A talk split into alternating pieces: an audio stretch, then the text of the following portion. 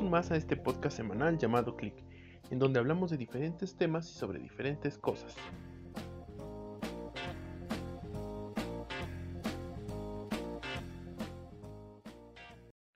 Bueno, vamos con la sección de noticias. Ya está en cines la nueva película de Halloween Kills, una continuación más sangrienta apegada a la película original. Y como ya saben, ya, está, ya se estrenó la secuela de este pseudo reboot que se estrenó en el 2018, donde nos replantaba una nueva versión sobre el personaje de los slasher, ahora con su nueva secuela. Tiempo después, DC anuncia un nuevo tráiler de The Batman, y como saben, el pasado 16 de octubre se estrenó el DC Fandom, en donde Warner Bros. presentó sus diferentes trabajos con la franquicia de los superhéroes o personajes de DC, en los que venía incluido este, este tráiler sobre un nuevo personaje, ahora con la interpretación de Robert Pattinson bajo el manto del murciélago. Y en el que se puede ver una versión más realista y muy oscura de este personaje, dirigida por Matt Reeves, quien lo conocerán por haber dirigido las películas pasadas sobre el planeta de los, planeta de los simios y el origen del planeta de los simios. Sin embargo, a mí en lo personal estas nuevas películas de Batman no me llaman mucho la atención. Y no es tanto porque no me agrada el personaje, pero siento que regresar otra vez a ser un personaje serio y oscuro es como que ya regresar a lo mismo de lo que ya se había tenido.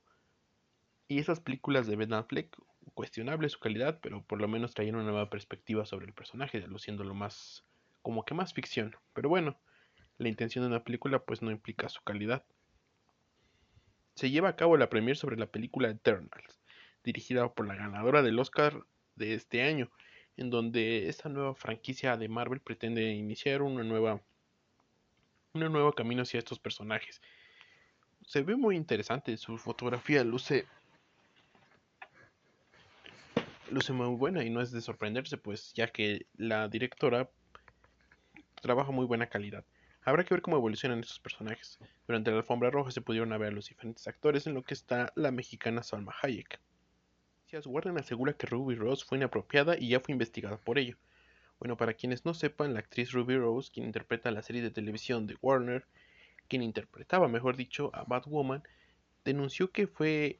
que sufrió grandes accidentes en el set de rodaje y la productora como tal no se quiso hacer cargo de ella, incluso la obligaban a ir a trabajar a pesar de que estaba incapacitada. Ante estas declaraciones Warner le acusó que fue más bien culpa de ella. Sin embargo es muy triste ya que las productoras no es la primera vez que estas productoras se han sido acusadas por el maltrato a sus actores. Y pues pobre de Robbie Rose, ya que casi pierde la vida por una serie que ya casi nadie ve lo que, esto confirmaría con su reemplazo en la tercera temporada. Y bueno, esto fue todo por las noticias de hoy.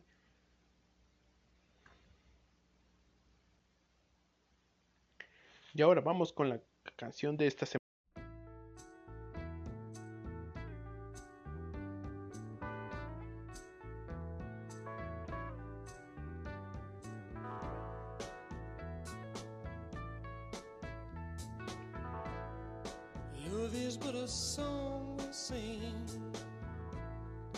Fears we will die.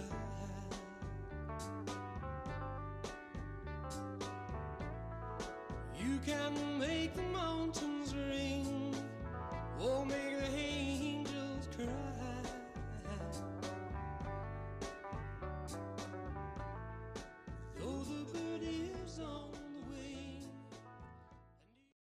Estamos de vuelta. Para introducir al personaje del que vamos a hablar hoy, vamos a retomar hasta los años 90, más específico con una franquicia muy famosa, del que hablamos en las noticias y que es Batman. Las películas de Batman de Tim Burton tuvieron una gran apogeo entre el público, que posteriormente se vería reflejado en una serie de televisión. Esta serie de televisión sobre Batman, la serie animada, valga la redundancia, tuvo un gran éxito en el público. Tanto fue así que la necesidad de los guionistas por rebasar lo que se adaptaba en los cómics, cómics fue tal que posteriormente se incluyeron nuevos personajes. Uno de estos personajes creados específicamente para la serie fue el personaje de Harley Quinn, en donde su drama se trataba sobre una psiquiatra que al conocer al Joker está perdida la cabeza y había sido manipulada por él para cometer crímenes y servir, a él, y servir para él. Este personaje Este personaje gozó de una tan popularidad que quedó impactada en la cultura popular de los años 90, pues rápidamente se volvió el favorito de los fanáticos, incluso trascendiendo la televisión pequeña, pues posteriormente este personaje daría su salto hacia los cómics, en donde sería la protagonista de los mismos y teniendo apariciones en grandes franquicias como en ya la serie principal de Batman. Y esta, esta popularidad se vería impactada a los años posteriores, pues de los principios de la década de los 2000 sus apariciones en los cómics y series de televisión animados fueron constantes, muy muy constantes, pero su gran salto a la pantalla se vería cuando DC la tomó para introducirla en este, en este nuevo universo que Warner estaba tratando de crear, puesto a que en el 2013, después del estreno de Man of Steel, película de Superman, Warner vio la oportunidad de hacerle la competencia cinematográfica al estudio de Marvel, creando su universo, solo que con la diferencia de hacerlo con unos pasos acelerados, pues Marvel ya llevaba más de 5 años trabajando en su universo y Warner lo quería hacer de 2 a 3 años. Así que para el año del 2016 en conjunto con Batman contra Superman, que sería como ya su Liga de la Justicia, bueno, lo antes de la Liga de la Justicia, intentaría adaptar a este personaje, que retomando los cómics se había introducido en un, en un equipo y en un cómic propio llamado el Escuadrón Suicida. El Escuadrón Suicida que había tenido sus orígenes dentro del cómic desde los años 50. Y que para esta adaptación tomarían la nueva versión estrenada hace unos años en donde se introducía el personaje de Harley Quinn. Esta adaptación de los personajes fue polémica desde su inicio, pues el, director les dio un estilo muy alejado hacia las viñetas, centrándose más en hacerlos lucir como criminales, pues el mismo director ha dicho que se inspiró en páginas de Instagram de narcotraficantes, en donde fue muy choqueante para muchas personas ver a estos personajes como, por así decirlo, no lo sé, como criminales, ya que se basaban en una estética más con tatuajes y las ropas de esas garras. Sin embargo, lo único que no lo único que no decepcionó fue las interpretaciones, pues fue elegida la actriz Margot Robbie, que ya venía de una, una carrera corta pero muy prestigiosa dentro del mundo del cine, de haber trabajado en el logo de Wall Street con Martin Scorsese. La actriz hizo que el personaje fuera suyo, dándolo de un carisma inigualable. El éxito de este personaje fue descomunal, pues por meses consiguientes, a pesar de las críticas tan divididas entre el público y la crítica especializada sobre la película de Suicide Squad, el personaje logró impregnarse en la cultura de tal manera en que el mismo estilo que se había presentado en la película se quedó en el imaginario colectivo, ya que muchos habían olvidado el concepto de dónde venía de los cómics. Esta misma relevancia se vio influenciada en las siguientes adaptaciones, en donde se buscaba traer a una Harley Quinn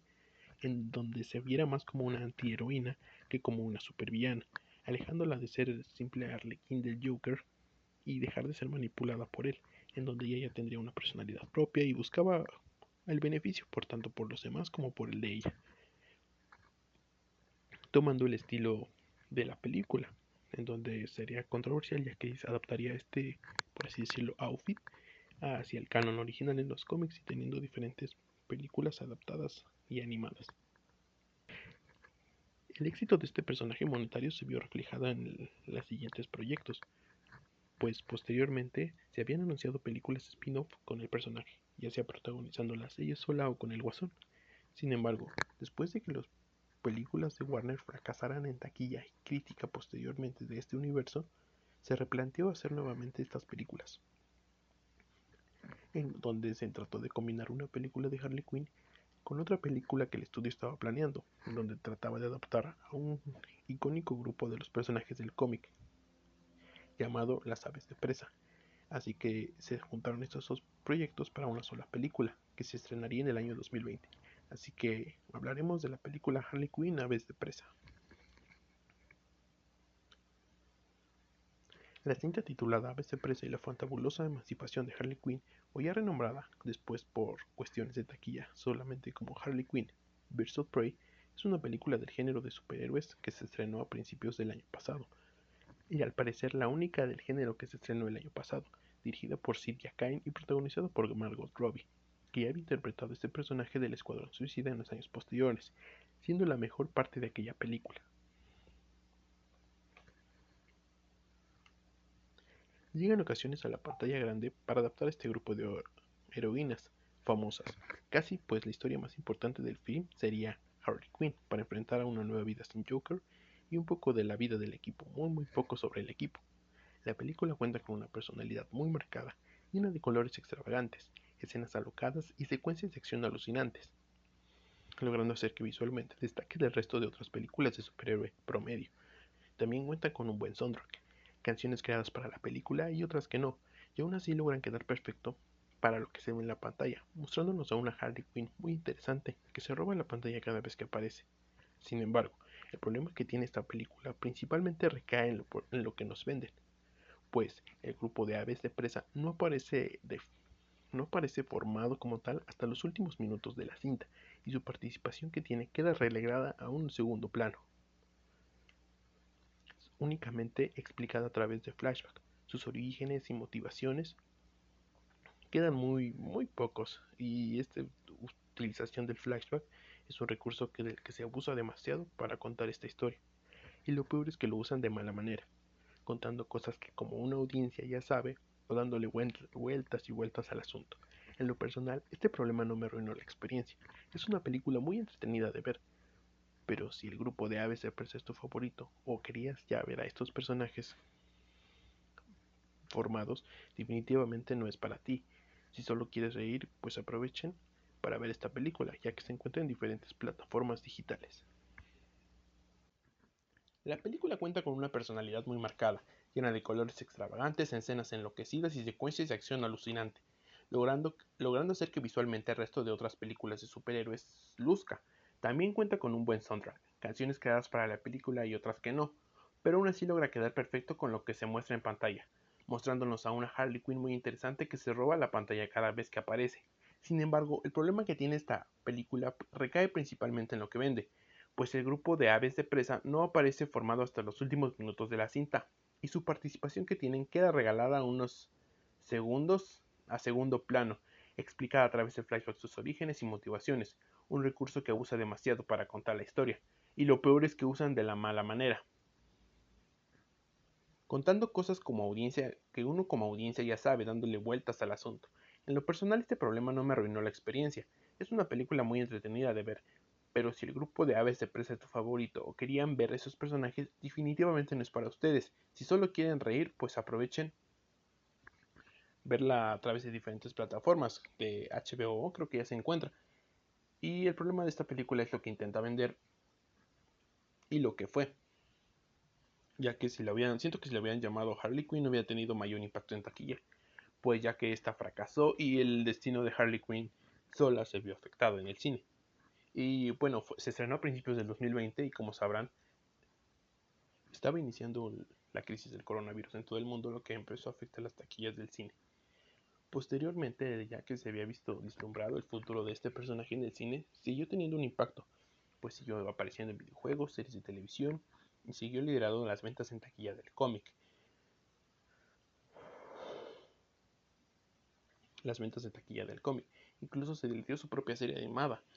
que destacó varios premios y tuvo una buena audiencia, aunque todavía no tiene doblaje, pero la serie de televisión del personaje sí logró tener un gran impacto. Mismo tiempo de esto se estaba planeando la película de la, una secuela o pseudo reboot de la película del Escuadrón Suicida,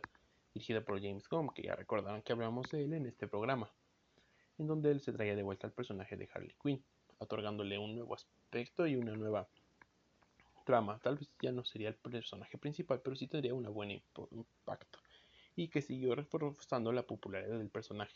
Este tipo de personajes son muy atrayentes al público, pues ya que los como atrae la locura y la maldad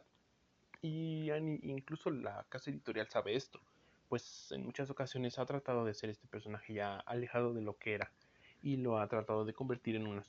en una más en una antiheroína que una supervillana, pues la han alejado totalmente del concepto de ser una, un personaje manipulado por el Joker que hacia un personaje que busca por su bien propio y que le han dado esta redención y justicia que se merece. El impacto de este personaje se puede ver completamente, pues atrajo a muchas personas hacia los cómics desde el año 2016 hasta el día de hoy. Incluso Marvel se ha notado una cierto interés por este tipo de personajes, pues hace tres años intentó con su adaptación de Gwenpool, que es una copia de, bueno, es una combinación extraña entre el personaje de Gwen, la novia de Spider-Man, y el personaje de Deadpool juntas, que ha impregnado en los cómics y se trata como su propia versión de Harley Quinn. Deadpool es otro personaje de este estilo que es muy alejado a lo que se trata de poner en las películas como serio o misterioso y se aloja más y se acerca más a la comedia. El futuro de este personaje es muy incierto, pues después del 2016 se notaron muchas, se anunciaron muchos o se rumorearon muchos spin-offs sobre este personaje, una con el Joker, una de ella sola, pero a día de hoy debido a los cambios de productor, debido a que cambiaron de dueño de compañía la empresa de DC, se desconoce si estos, proyectos siguen cancelados o siguen en pie. En el DC Fandom pasado, se, de todo lo que se anunció, Harley Quinn no, se presentó dentro de estos, o por lo menos no remorado. Pero debido a que las grandes ventas del personaje y el interés de la actriz Margot Robbie hacia el personaje que logró hacer lo suyo, es muy probable que lo veamos de vuelta muy pronto en las pantallas grandes. Tal vez no protagonizando, pero sí conforme parte de uno de estos proyectos de los cuales se anuncia.